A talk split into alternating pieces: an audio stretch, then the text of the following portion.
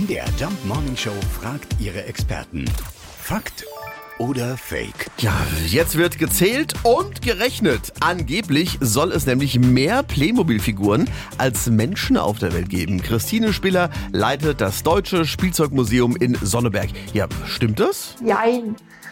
Laut aktuellem Tagesstand heute gibt es über 8 Milliarden Menschen auf der Erde und ähm, es dürfte ungefähr 4 Milliarden Playmobil-Figuren auf der Erde geben. Aber man findet immer wieder die Behauptung, dass es mehr Playmobil-Figuren als Menschen auf der Erde gibt. Das liegt ein bisschen daran, dass pro Sekunde 3,2 neue Playmobil-Figuren produziert werden, wobei wir ja nicht wissen, ob alle Playmobil-Figuren, die jemals produziert worden sind, noch leben sozusagen, aber sie sind recht langlebig. Wer gerne die ersten oder sehr frühe Playmobil-Figuren sehen möchte, kann noch in unsere Sonderausstellung kommen, Reise durch die Zeit. Spielfiguren erzählen Weltgeschichte.